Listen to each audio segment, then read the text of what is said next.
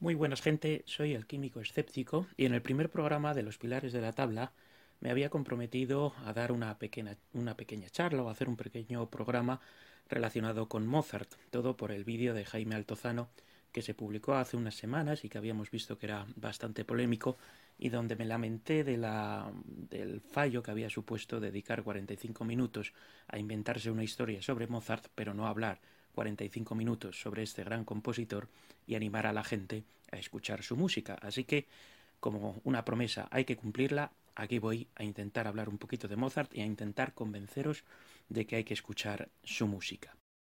Hay que reconocer que el comportamiento de Mozart en la vida real se presta bastante a hacer bromas o a tomarle un poco a broma. Por ejemplo, vamos a escuchar la siguiente pieza que compuso y que aparentemente parece muy seria.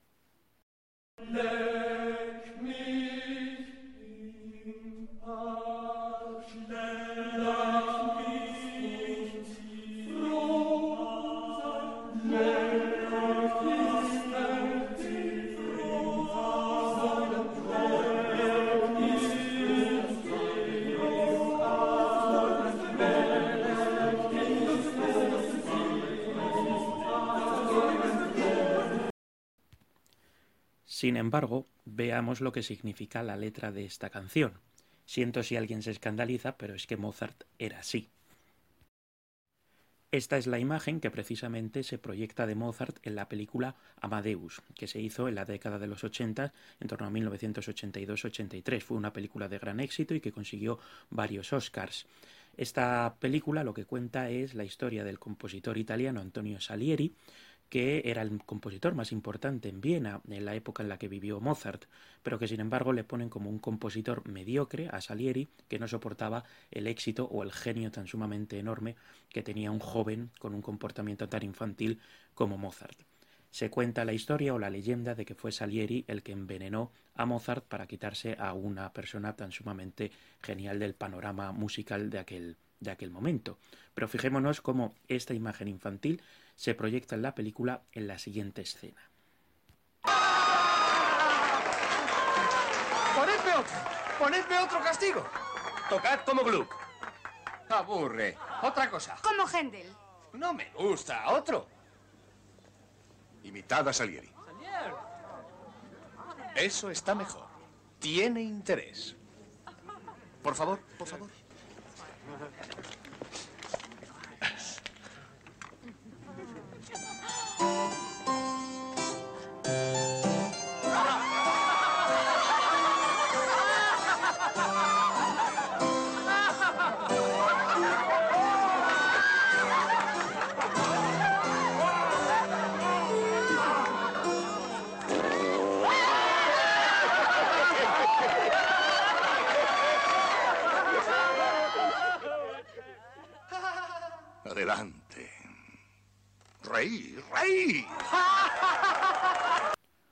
Otros ejemplos de cómo Mozart también tuvo un comportamiento bastante peculiar lo podemos encontrar en su relación con el arzobispo de Salzburgo. Mozart nació en Salzburgo, que era una ciudad-estado, que es decir, que estaba gobernada en ese momento por el arzobispo, el arzobispo Coloredo. Mozart estuvo trabajando para él uh, como compositor de misas y de música sacra, al igual que el padre de Mozart, Leopold. En aquel momento, cuando uno trabajaba para una figura como el, como el arzobispo, simplemente estaba a su servicio, no podía dar su opinión sobre las cosas y en ningún caso podía, digamos, despedirse o decirle que había encontrado un sitio mejor donde quería trabajar. Sin embargo, Mozart lo hizo en uno de los viajes a Viena, Mozart encontró una ciudad que era muchísimo más interesante que casi casi como un pueblo como Salzburgo y decidió que tenía que seguir su vida allí porque allí tenía muchas más probabilidades de éxito que en Salzburgo. Se lo comunicó al arzobispo, el arzobispo por supuesto le dijo que no, pero al final Mozart presionó tanto que el arzobispo le terminó despidiendo de muy malas maneras. La relación de Mozart también con su padre fue un poco conflictiva. Por supuesto, el padre no le perdonó que dejara el puesto al servicio de Salzburgo y que se fuera a vivir solo a Viena.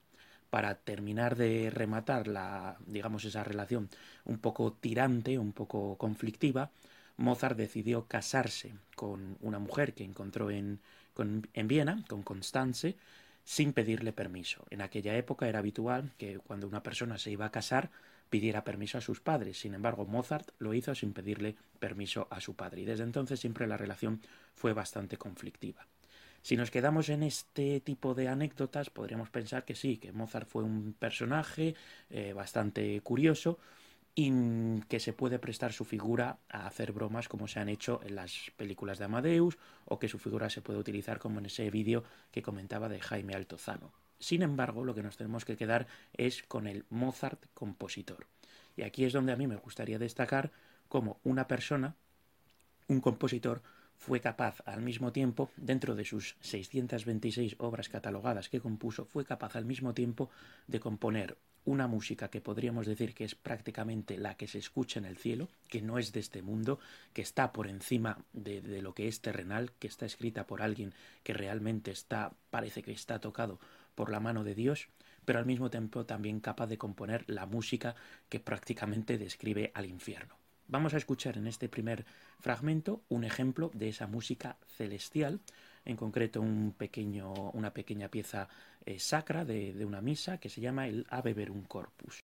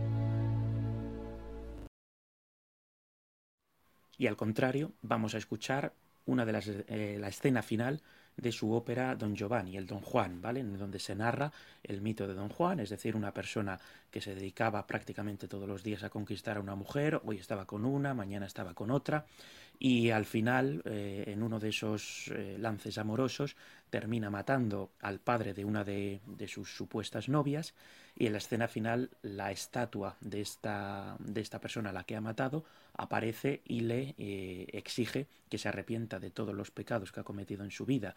Don Juan dice que no, que no se arrepiente y por ello es condenado al infierno. Fijémonos cómo suena ese infierno en la música de Mozart.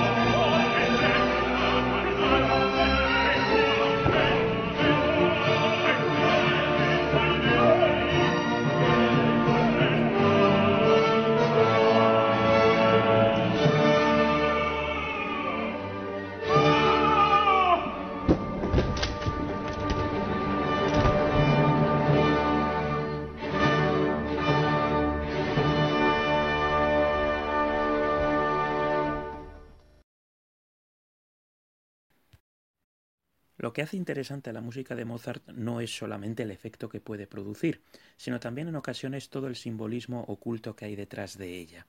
Aunque no nos hayamos dado cuenta, en esta escena, escena final del Don Juan hay un simbolismo oculto. El número de veces que Don Juan dice no directamente a la estatua. Ese número es de seis y no es casualidad, puesto que el seis es el número que está relacionado con el diablo, con el infierno.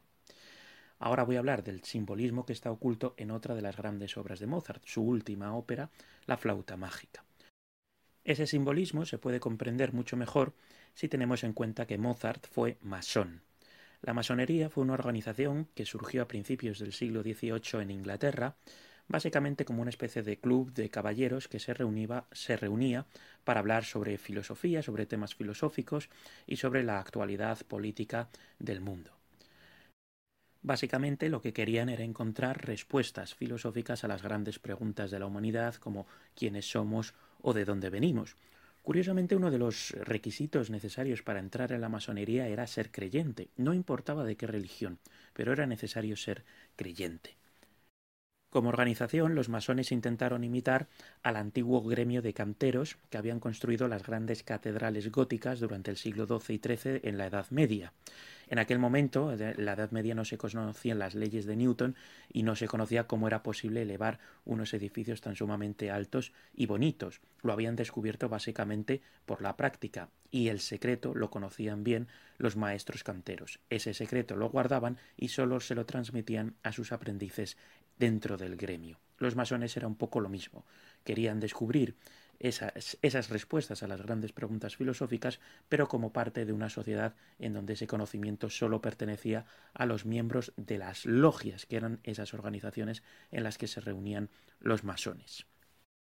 Cuando Mozart abandonó Salzburgo y llegó a esa ciudad tan cosmopolita como Viena, se encontró con la presencia de la masonería y él en el año 1784 ingresó dentro de una logia masónica. Para comprender un poco el simbolismo que Mozart pudo introducir dentro, dentro de su música relacionada con la masonería, hay que conocer antes los símbolos que son característicos de la masonería. Quizá el más importante es el del compás y el de la escuadra, como, eh, como instrumentos que usaban esos canteros que construían las catedrales góticas, y la letra G en el medio, que todavía no se sabe exactamente a qué se quiere referir, si se refiere a la G de God, de Dios en inglés, o a la G de geómetra, por la idea de que el universo fue creado por un ente superior, un gran geómetra que dispuso todas las cosas de manera ordenada, como si fueran efectivamente los canteros. También hay que destacar que cuando los masones se reúnen en sus logias suelen llevar una especie de delantal o de mandil con los diferentes grados a los que pertenecen los masones. Dependiendo del ritual existen diferentes grados. Por ejemplo, dentro del rito escocés hay 33 niveles de perfeccionamiento, desde el más elemental hasta ser el, prácticamente el gran maestre de la logia masónica. Hay otros ritos en donde esos niveles eh, se reducen a tres, el de básicamente aprendiz, acompañante y el de maestro de la logia. También hay que destacar, por ejemplo, el símbolo del ojo, que todo lo ve, como si fuera la idea de que la masonería lo observa todo, o ese gran geómetra que está observándolo todo. Dentro de las logias también se puede destacar que el suelo de esas salas suele ser como si fuera el tablero de un ajedrez, con colores blancos y negros para representar eh, el, digamos, el conflicto entre la oscuridad y la eh, luz, entre el desconocimiento y el conocimiento, entre el bien y entre el mal. Eh, también se, suele hacer bastante alusión al conflicto entre el Sol y la Luna, como esa lucha entre, entre la oscuridad y la luz. Suele ser, también bastante, un símbolo bastante presente en la masonería los pilares, pilares del templo del rey Salomón, porque básicamente los masones siempre eh, hacían referencia pues, a esa época de la Edad Media, del antiguo Egipto, etc. Y también referencias a la geometría, por ejemplo, la proposición 47 de Euclides, que no es ni más ni menos que el teorema de Pitágoras.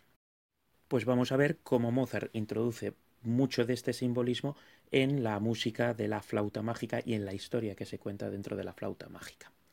Empezamos por la propia obertura de la flauta mágica, esa pieza musical que suele eh, ir al principio de toda la obra y que resume lo que se va a contar después. Esta obertura está escrita en la tonalidad de mi bemol mayor, ¿Por qué se caracteriza esta tonalidad? Básicamente porque en su armadura tiene tres alteraciones, tres bemoles. Y nuevamente este número 3 va a ser una constante dentro de la flauta mágica en continua referencia a los tres grados de la masonería según uno de los ritos o a los 33 grados según otro de los ritos. La tonalidad de mi bemol mayor o su correspondiente tonalidad menor, que es do menor, también tiene tres alteraciones, son unas tonalidades que suenan muy solemnes. La tonalidad de do menor, por ejemplo, la Mozart la utilizó dentro de la música que componía para su logia masónica y la utilizó concretamente para el funeral de uno de sus compañeros masones. Fijémonos cómo suena esta música fúnebre en do menor con tres alteraciones eh, una música dramática, pero al mismo, al mismo tiempo solemne.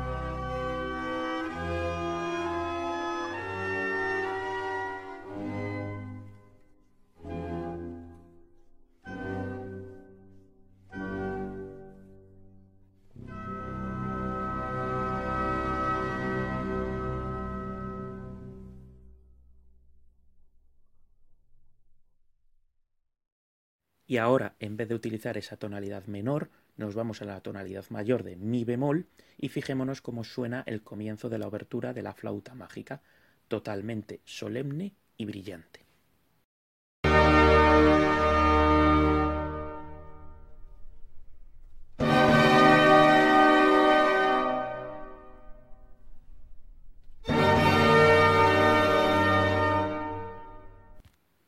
Básicamente, con este, con este comienzo, con estos acordes, la obra ha quedado, de la flauta mágica ha quedado totalmente resumida. Básicamente, la flauta mágica cuenta la historia de dos jóvenes, un chico y una chica, que se van a iniciar en una sociedad. ¿Cómo ha representado Mozart que un hombre se va a iniciar en esta sociedad? Porque ha dado tres grupos de acordes, han sonado en tres veces. ¿Cómo representa que se va a iniciar una mujer? Con un total de cinco acordes. Tres es el número de la masonería masculina y cinco está relacionada con la masonería femenina. Tres siempre se ha visto como uno de los números perfectos, sin embargo el 5 se ve como el primer número imperfecto. Para ello no tenemos más que pensar que es posible crear un patrón con triángulos y rellenar todo un patrón geométrico con triángulos.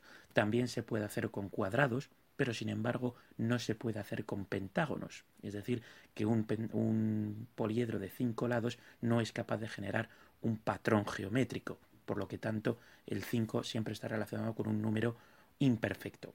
Y la masonería siempre consideró a la mujer como un ser menos perfecto que el hombre, aunque estas cosas evidentemente ya se han eh, conseguido corregir en el siglo XXI. Para alegría de todos, estas dos, eh, este chico y esta chica que, que se van a iniciar en, el, en, en, esa sociedad lo consiguen y además de todo, y por encima de todo, se enamoran. Y esto Mozart lo representa con el final de la obertura que vamos a escuchar.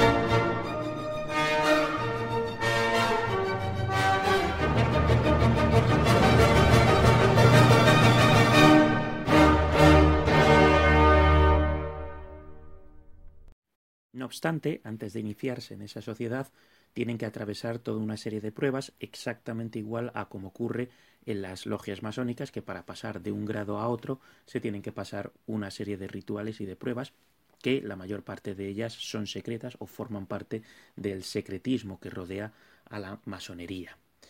Para ese proceso de inicio en la sociedad, Mozart se introduce en la, ópera, en la flauta mágica, a dos personajes opuestos. Uno, que es el jefe de la sociedad, Sarastro, que representa la luz y que por supuesto quiere atraer a los chicos a esta sociedad, y por el contrario, la reina de la noche, que representa la oscuridad y que intenta evitar que estos dos personajes se inicien en esa sociedad. Es nuevamente un ejemplo de cómo a lo largo de la historia se contrapone el conocimiento frente al desconocimiento, la luz frente a la oscuridad, ese tablero de ajedrez blanco-negro al que habíamos hecho mención anteriormente. Curiosamente también la Reina de la Noche tiene tres ayudantes, nuevamente aparece el número tres, en la ópera aparecen tres niños y también aparecen tres sacerdotes como miembros de esa sociedad que aparecen a lo largo de la, de la historia. Y a lo largo de la obra, como digo, se está haciendo una constante mención al conflicto entre la luz y la oscuridad. Uno de los momentos quizá más conocidos o de las músicas más populares es una de las áreas de la Reina de la Noche, en donde básicamente le dice a la, a la chica, que es su hija, que tiene que matar a Sarastro, al jefe de la sociedad. Eh, escuchemos este fragmento que yo creo que es uno de los más conocidos dentro de la música de Mozart.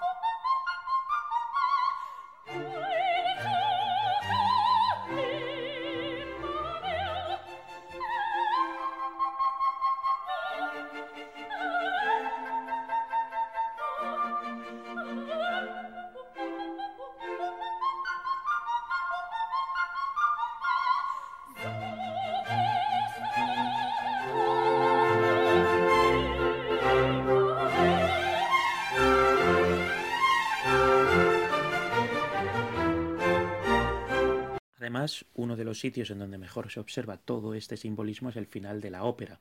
Los chicos ya se han conseguido iniciar en la sociedad y la reina de la noche es vencida. Fijémonos en esta escena cómo se juega continuamente con la, eh, el choque entre la luz, representada con colores amarillos, frente a la oscuridad de la reina de la noche, representada con trajes y con permanencia en la oscuridad. Prestemos atención también a la letra, en donde se habla de luz, de oscuridad y se hace mención a la virtud, la sabiduría, es decir, a los principios que durante el siglo XVIII se consideraba que debían ser los que debían guiar el comportamiento de las personas realmente ilustradas.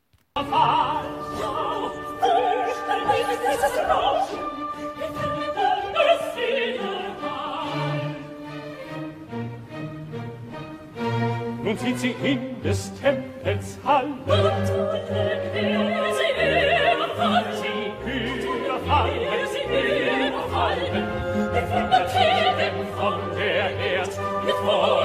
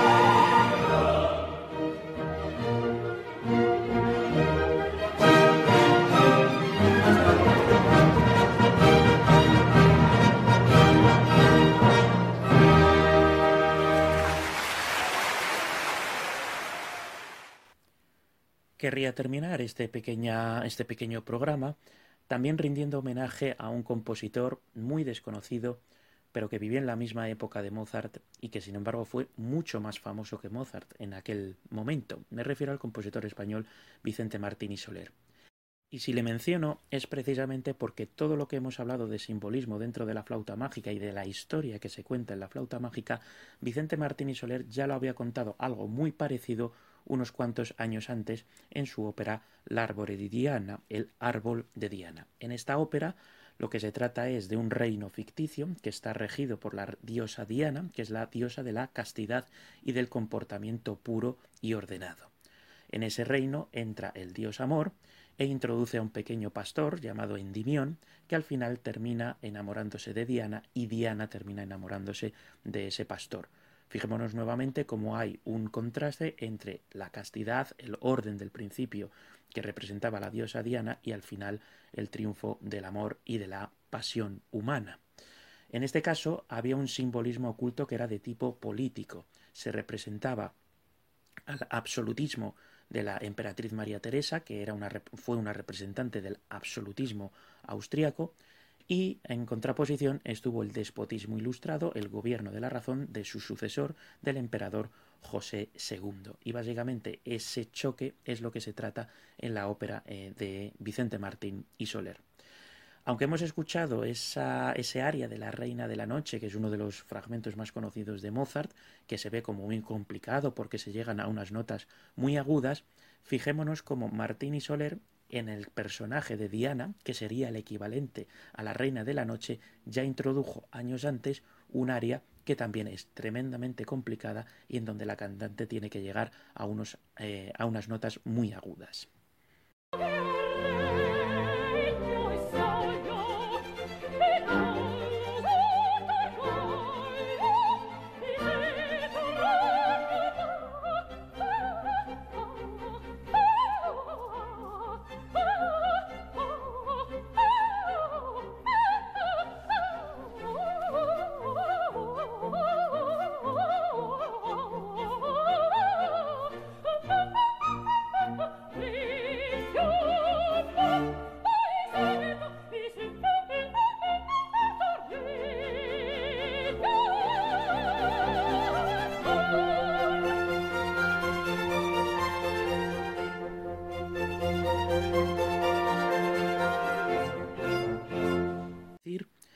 Tenido compositores españoles muy importantes y en este caso que además se adelantaron a grandes compositores que hoy son muchos más conocidos como fue el caso como es el caso de Mozart. ¿Por qué Martín Soler hoy se conoce tan poco? Básicamente porque su música es cierto que seguía más los dictados de la moda de aquel momento. Mozart componía una música bastante más compleja y que la gente de aquel momento no era capaz de comprender completamente. Por eso eh, Mozart no tuvo tanto éxito y Vicente Martín y Soler sí. Y sin embargo, hoy en día Martín y Soler, por desgracia, ha caído en el olvido. Pero baste este programa para volver a traerle otra vez al conocimiento de la gente y animaros a todos, puesto que ya estoy terminando el programa, animaros a todos a escuchar este tipo de música, a aprender más cosas sobre compositores tan interesantes como Mozart y, en definitiva, a hacer, como dije en el programa, que en este mundo en donde reina tanta disarmonía, reine con la música la armonía.